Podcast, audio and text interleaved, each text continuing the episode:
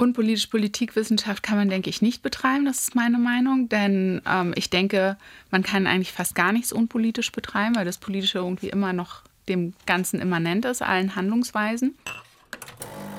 Auf einen Kaffee mit. Wissenschaftsthemen frisch aufgebrüht.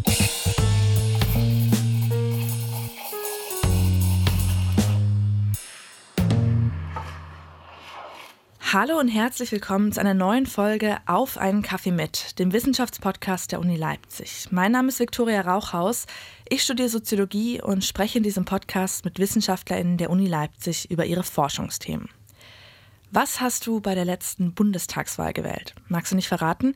Verstehe ich. Sogar meine Eltern wollen mir bis heute nicht sagen, welche Parteien sie wählen. Einfach, weil sie keine Lust auf Streit haben. Ja, über Politik kann man ganz schön streiten. Kein Wunder also, dass es einem so oft schwerfällt, über Politik zu sprechen. Meine heutige Gesprächspartnerin dürfte damit keine Probleme haben. Nina Kolleg ist Professorin am Institut für Politikwissenschaften an der Uni Leipzig. Dort beschäftigt sie sich mit politischer Bildung und Bildungssystemen.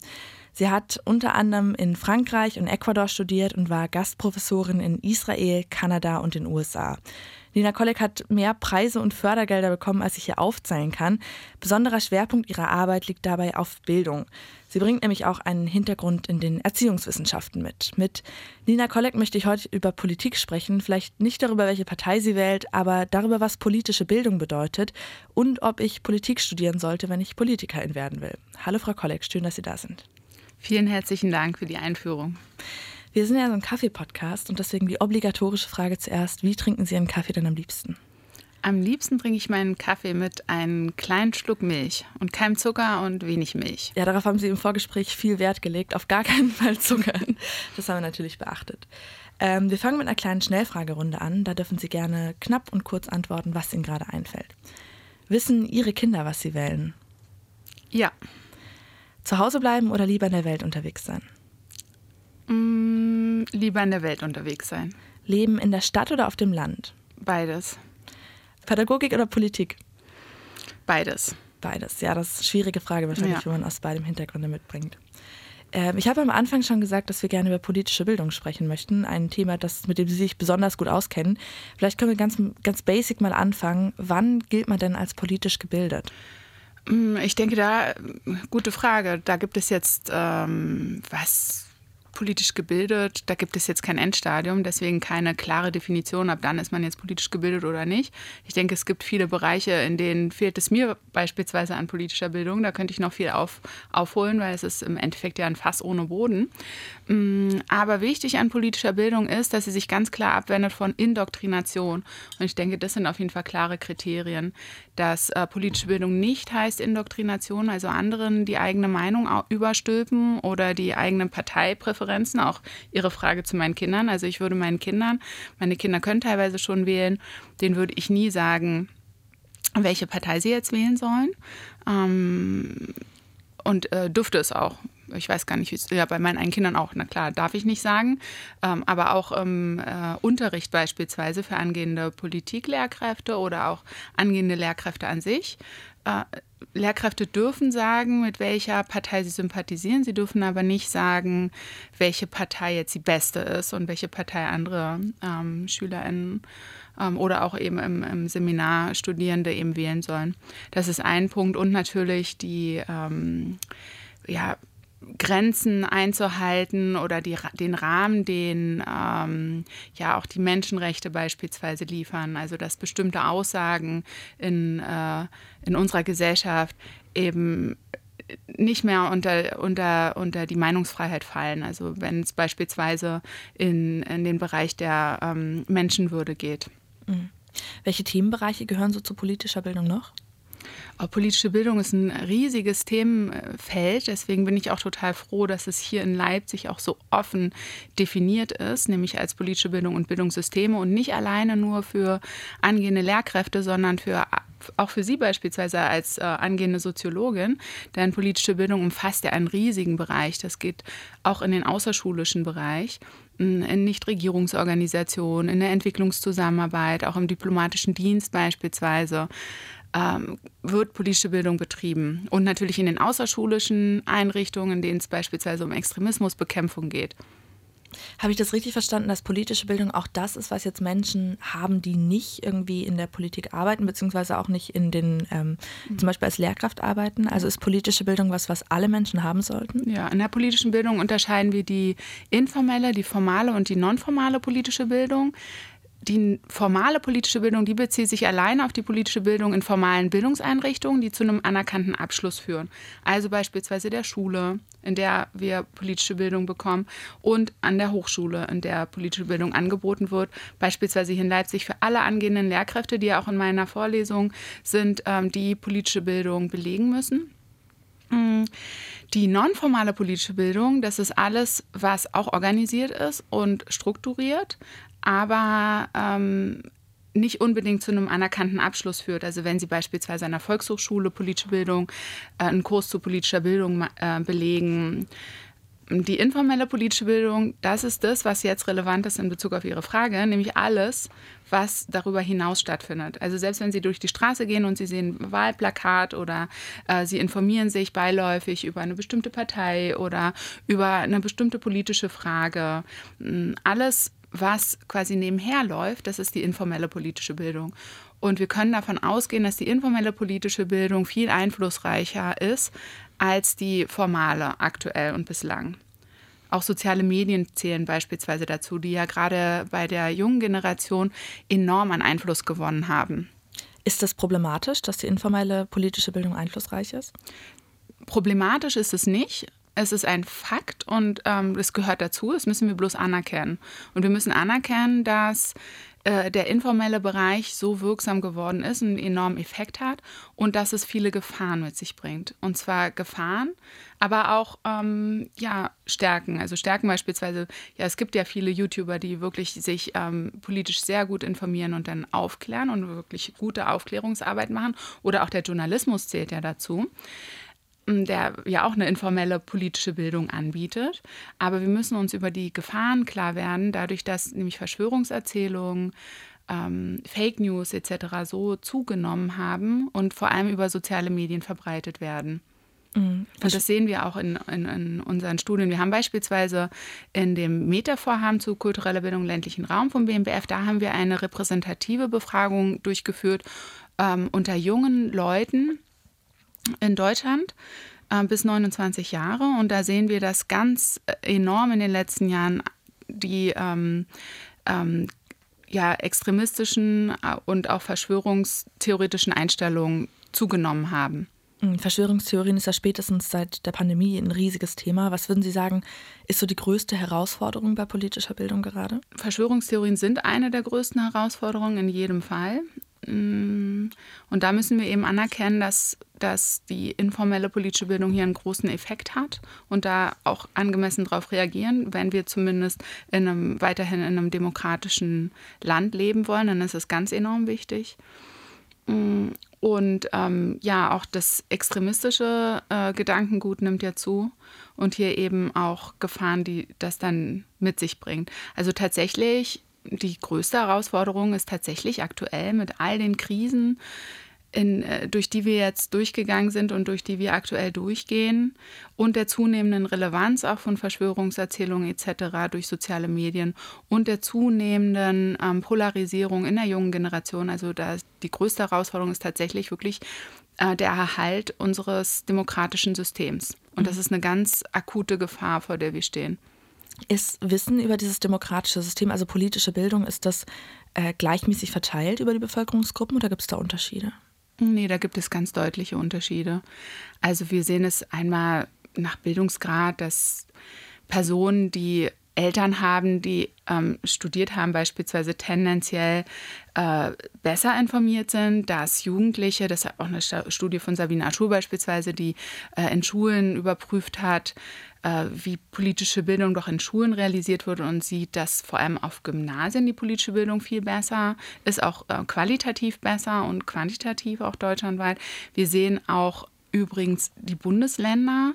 In Deutschland ist politische Bildung jetzt im formalen Bereich nicht gleich, äh, gleichermaßen verteilt. In Sachsen wurde es ja jetzt gestärkt. Mm, wir sehen, dass es halt in von Bundesland zu Bundesland sehr stark variiert, die Quantität, aber auch die Qualität der politischen Bildung. Mm, und jetzt nochmal auf die Individuen bezogen, da sehen wir, dass ähm, auch die Art des Medienkonsums einen starken Einfluss hat. Also wer beispielsweise eher Print, äh, also sich noch äh, beliest mit der Zeitung, tendiert weniger zu Verschwörungserzählungen als jemand, der seine Informationen allein aus den sozialen Medien tendiert. Sie haben gesagt, dass die politische Bildung unterschiedlich ist in der Qualität je nach Bundesland. Äh, können Sie da mhm. Beispiele nennen? Ja, in Sachsen wurde es ja gestärkt. Also politische Bildung im Übrigen ähm, heißt nicht in allen Bundesländern gleich, sondern als Schulfach heißt es in den Bundesländern unterschiedlich. Teilweise wird es auch zusammengefasst, beispielsweise mit Geschichte oder ähm, in, in, Sachsen heißt es ja ähm, auch Staats, also wird es auch als Staatskunde teilweise dann noch mit bezeichnet. Rechtserziehung ist noch mit äh, subsumiert ähm, und Wirtschaft. Und ähm, zudem sehen wir, dass es nach Bundesland, von Bundesland zu Bundesland auch in unterschiedlichen Jahrgangsstufen angeboten wird. In Sachsen jetzt ab der siebten Klasse schon, aber das ist ähm, neu. Vorher existiert es so noch nicht. Und in, ähm, in Sachsen jetzt nochmal, äh, da wird es beispielsweise auch Unterschied, unterschiedlich angeboten in, ähm, in den Oberschulen und in den Gymnasien.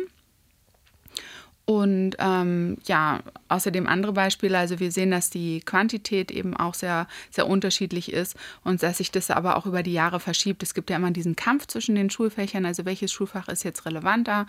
Und in den letzten Jahren hat äh, das Schulfach politische Bildung aber eher eine Stärkung erlebt ist die Frage jetzt mit der Pandemie, da gibt es ja einen sehr starken Fokus auf die sogenannten Kernfächer und es wird immer wieder gesagt, ja, die Schule sollte sich auf die sogenannten Kernfächer beziehen und das sind dann eben Mathematik, Sprachen und Deutsch.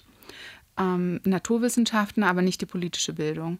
Das ist aber natürlich auch eine große Schwierigkeit und es wird politisch ja auch erkannt, weil wir eben sehen, dass gerade in einer jungen Generation doch eben die Neigung zu Verschwörungserzählungen und Fake News zunimmt und wir genau mit politischer Bildung da dem auch entgegenwirken können. Mhm. Sie sagen, es gibt Unterschiede zwischen den Bundesländern. Gibt es auch Unterschiede zwischen Stadt und Land? Zwischen Stadt und Land gibt es, gibt es Unterschiede, aber nicht jetzt in der formalen Bildung, weil die Lehrpläne sind natürlich dann ähm, länderspezifisch.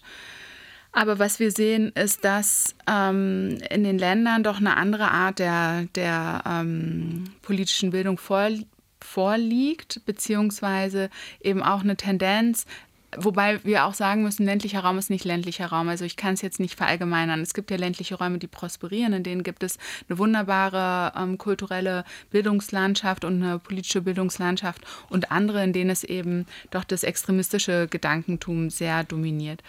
Und es gibt auch viele Vorurteile, die, die der ländliche Raum trifft, weil eben oft das Vorurteil da ist, ja, wer auf dem Land gibt es eben ja vor allem Rechtsextremismus und vor allem die Verschwörungserzählung und in der Stadt, die ist quasi multikulturell etc.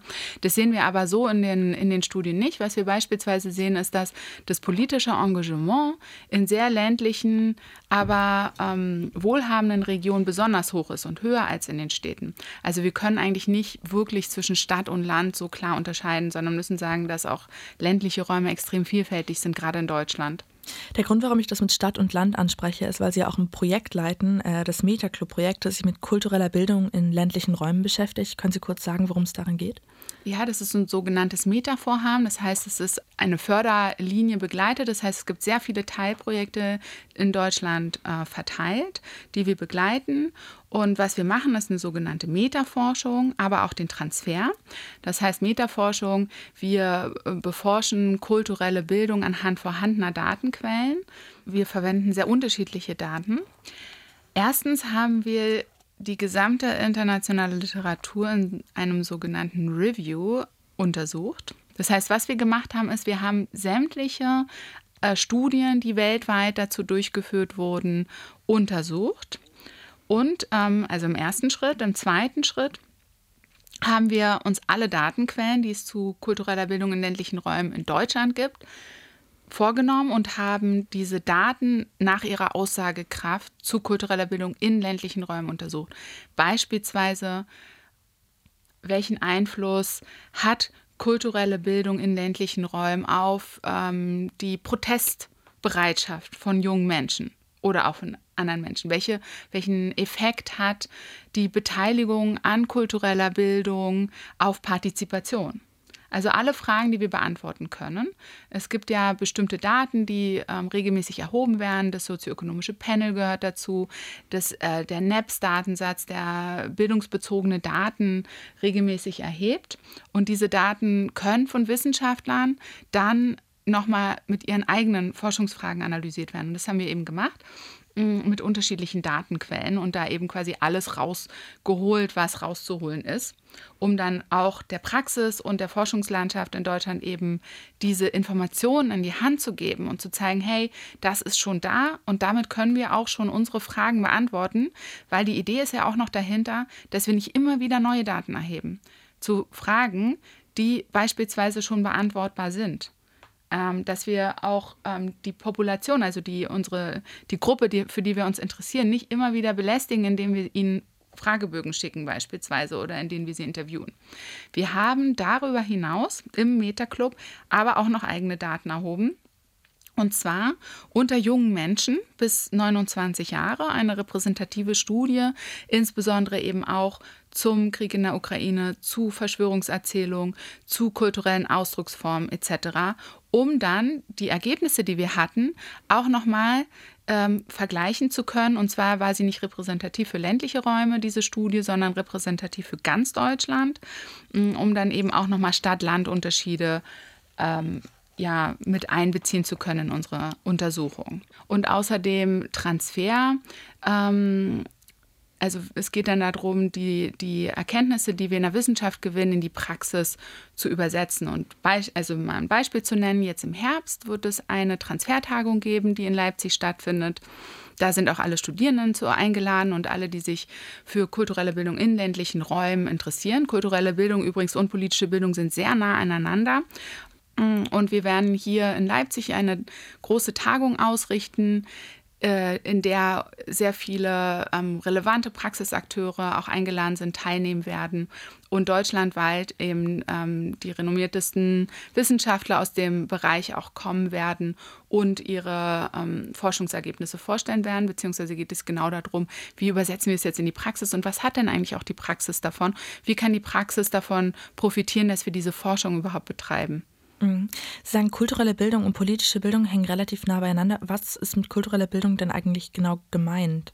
Und kulturelle Bildung, da gibt es auch unterschiedliche Verständnisse, so wie bei der politischen Bildung. Es gibt ein sehr enges Verständnis, das sich allein auf ästhetische Bildung mm, bezieht, beispielsweise Musik und, und Kunst und vor allem auch nur die Hochkultur in den Blick nimmt. Wir haben ein breites Verständnis von kultureller Bildung, also auch die soziokulturell Soziokultur, die mit eingeschlossen sind, wird und ähm, sämtliche Ausdrucksformen in kultureller, aber auch ästhetischer Art mit einschließt. Mm, und warum hängt das so eng mit politischer Bildung zusammen? Es klingt ja jetzt erstmal wie was Unterschiedliches.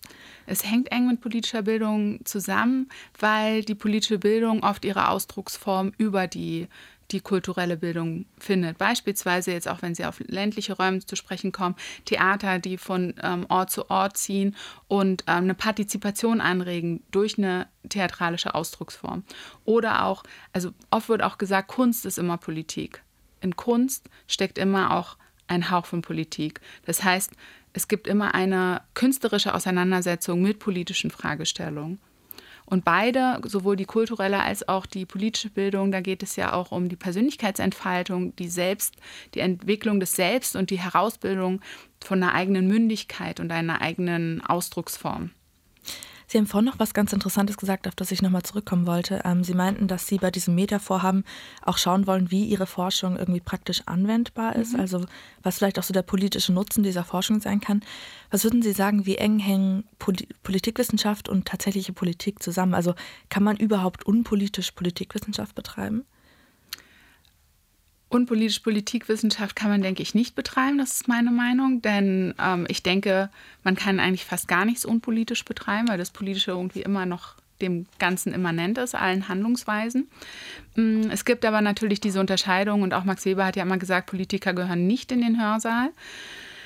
Es ist heute nicht so. Sie wissen, dass sehr viele renommierte Politik, Politiker Politikwissenschaft studiert haben.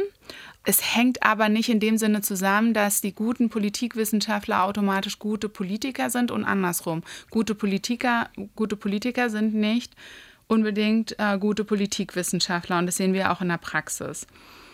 Und ähm, ja, und ich denke, genauso kritisch müssen wir das auch sehen, weil in der Politikwissenschaft haben wir eine andere Aufgabe als in der Politik. In der Politikwissenschaft haben wir die Aufgabe auch ähm, neutral zu sein ähm, Neutralität ist natürlich auch wieder ein, ein, diverses Thema, wo wir sagen müssen, ja, ganz neutral können wir gar nicht sein, weil wir immer mit bestimmten subjektiven Vorannahmen an bestimmte Themen herangehen. Aber es geht auch darum, in der Forschung nicht alleine die eigene Meinung zu bestätigen, eine Hypothese aufzustellen, beispielsweise, die der eigenen Meinung entspricht und diese dann zu bestätigen und einfach nur nach Anhaltspunkten zu suchen, die diese Hypothese bestätigt, sondern es geht darum, in der Forschung wirklich Fragen zu beantworten und selbst wenn es Antworten sind, die einem selbst politisch gar nicht passen, dann, wenn die Forschung oder die Daten das dann aber so hergeben, dann müssen wir auch dazu stehen als Wissenschaftler. Und das ist in der Politik anders. In der Politik müssen wir uns ja auch nicht an dem Beutelsbacher Konsens orientieren. Das müssen wir aber in der politischen Bildung. Ganz kurz, was ist der Beutelsbacher Konsens? Und der Beutelsbacher Konsens ist so eine Art Minimalkonsens, der in den 70er Jahren beschlossen wurde, in dem es darum geht, was wir, was politische Bildung ist und leisten sollte und auch um diese Fragen, äh, ab wann, ja, was, ähm, ab wann, ähm, ab wann ist Schluss, was die Meinungsfreiheit beispielsweise angeht. Und der Beutelsbacher Konsens ähm, beinhaltet eben bestimmte Prinzipien, an denen sich die politische Bildung orientieren soll.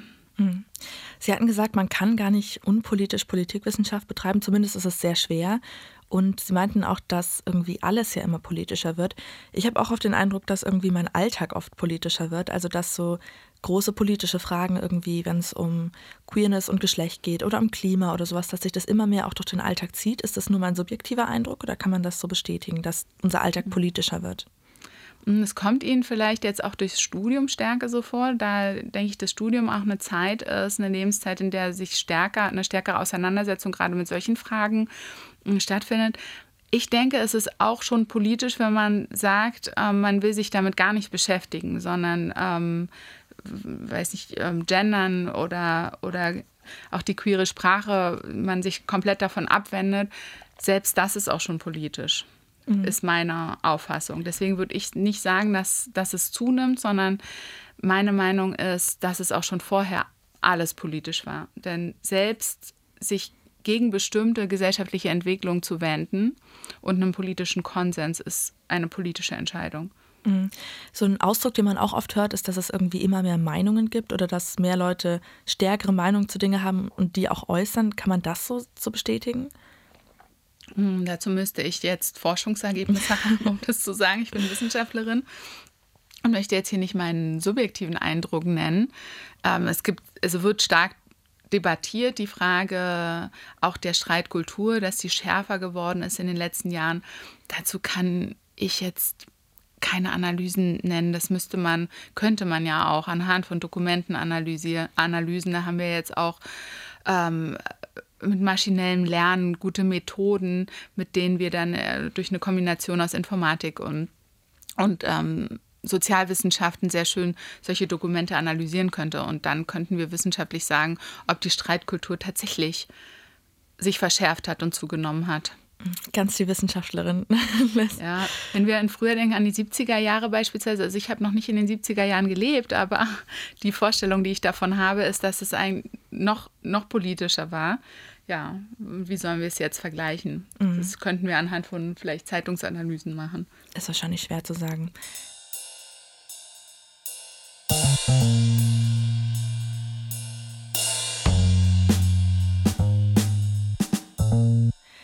Sie sagen, dass unser Alltag irgendwie auch immer politisch ist. Würden Sie sagen, schlägt sich das auch in dem Interesse an Politikwissenschaft nieder? Also ähm, würden Sie sagen, das Interesse an Politikwissenschaft als Studienfach nimmt auch zu oder können Sie das bewerten? Also ich denke, dass es ein sehr großes Interesse an Politikwissenschaft gibt und dass es auch wächst jetzt aktuell. Äh, dadurch, dass die Generation, die neue junge Generation auch, also da sehen wir schon, dass, dass äh, das politische Interesse und auch die Auseinandersetzung mit politischen Themen zunimmt.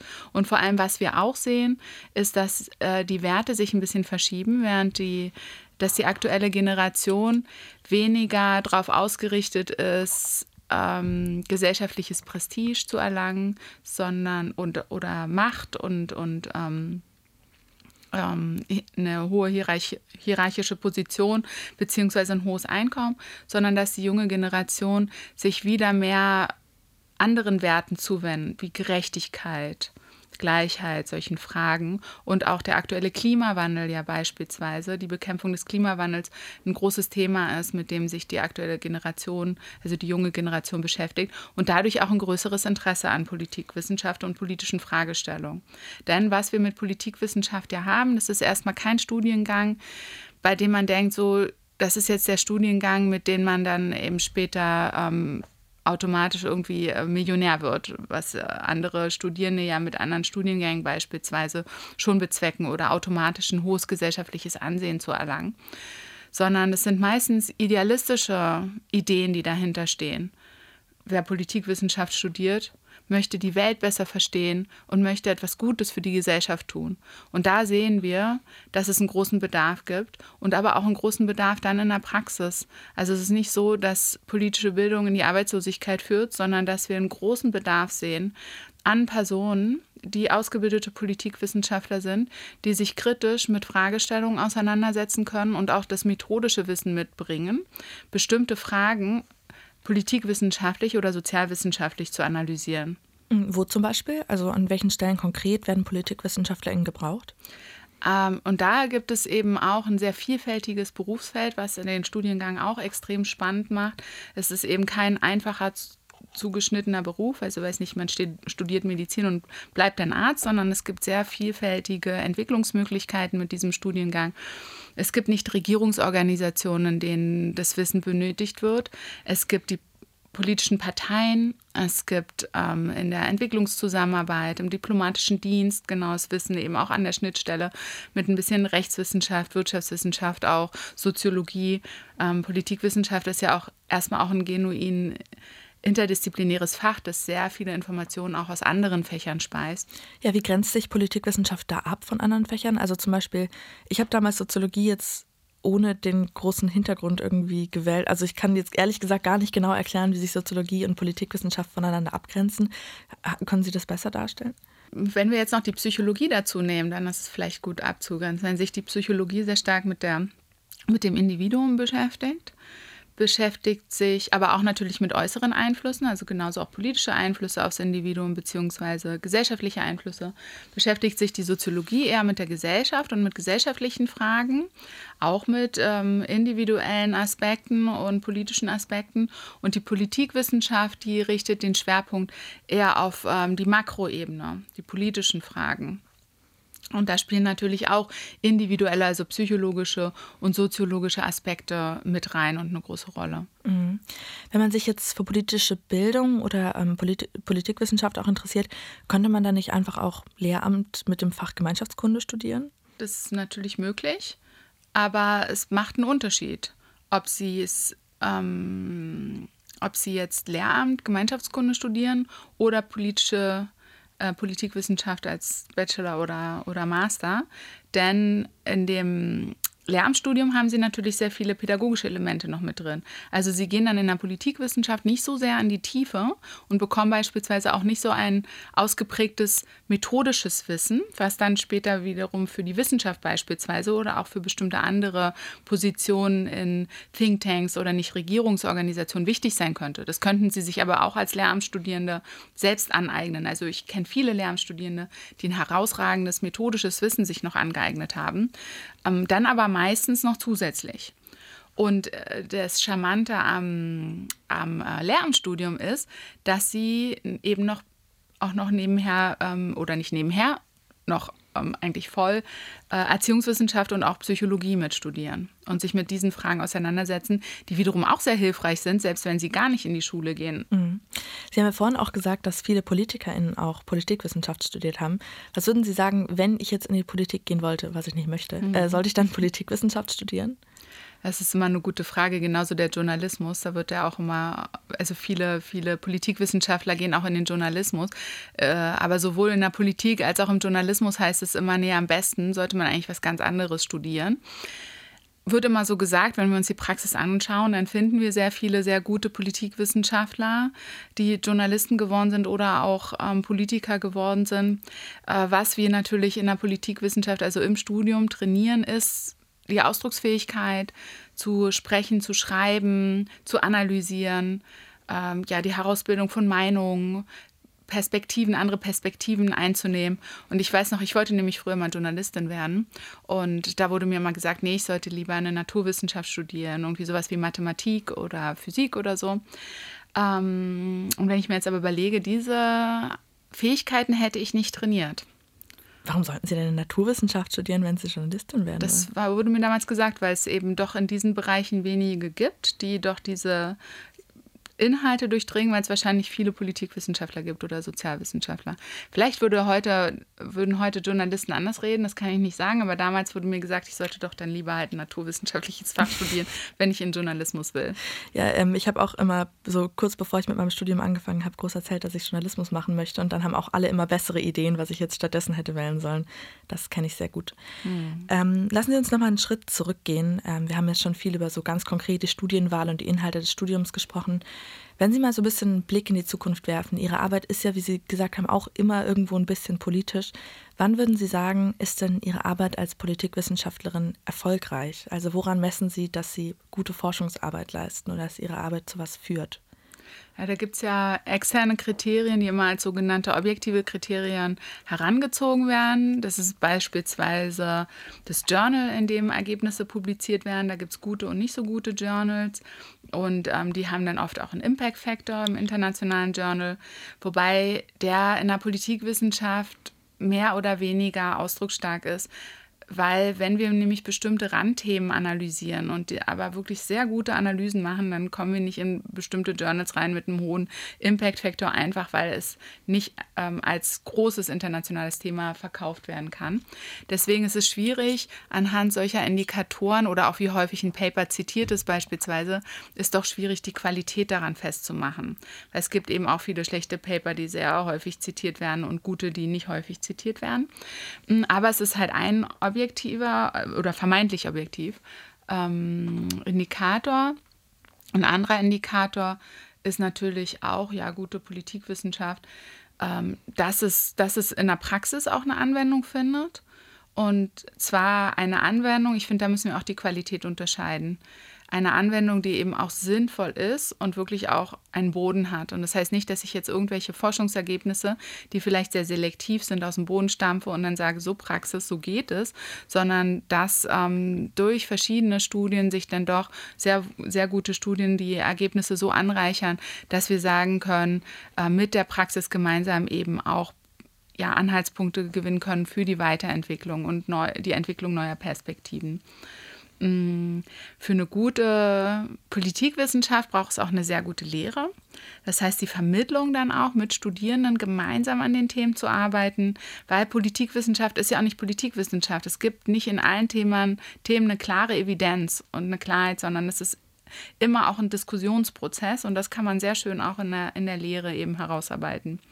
Ja, und außerdem natürlich Forschungsgelder, wobei ich auch sagen würde, ich bin jetzt, ja, ich habe viele Forschungsprojekte, viele Gelder eingeworben und würde aus der Perspektive aber auch sagen, es ist mm, ein Indikator schon dafür, dass man jetzt aktiv ist und, und vielleicht Anträge schreiben kann, aber es ist kein Indikator dafür, dass es, dass es jetzt automatisch eine gute Forschung ist.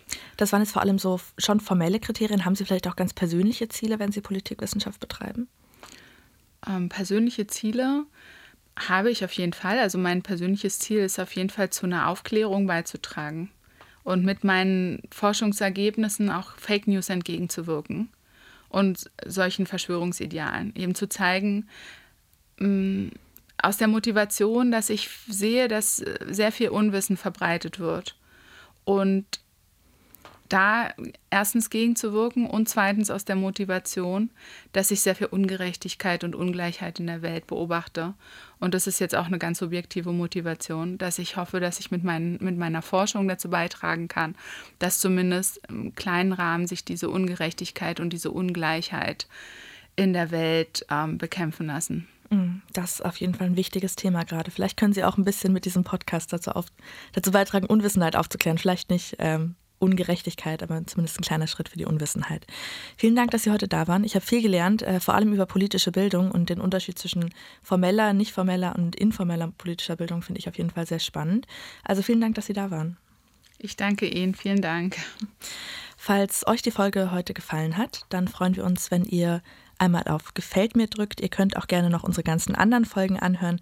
Die gibt es ähm, auf Spotify, auf YouTube oder auch über unsere Webseite. Wenn ihr Anmerkungen habt, Kritik, ähm, Ratschläge für die nächsten Folgen, vielleicht auch Bitten, wenn es um ein Thema geht, dann meldet euch gerne bei uns über Instagram oder über unsere E-Mail-Adresse kaffee.uni-leipzig.de.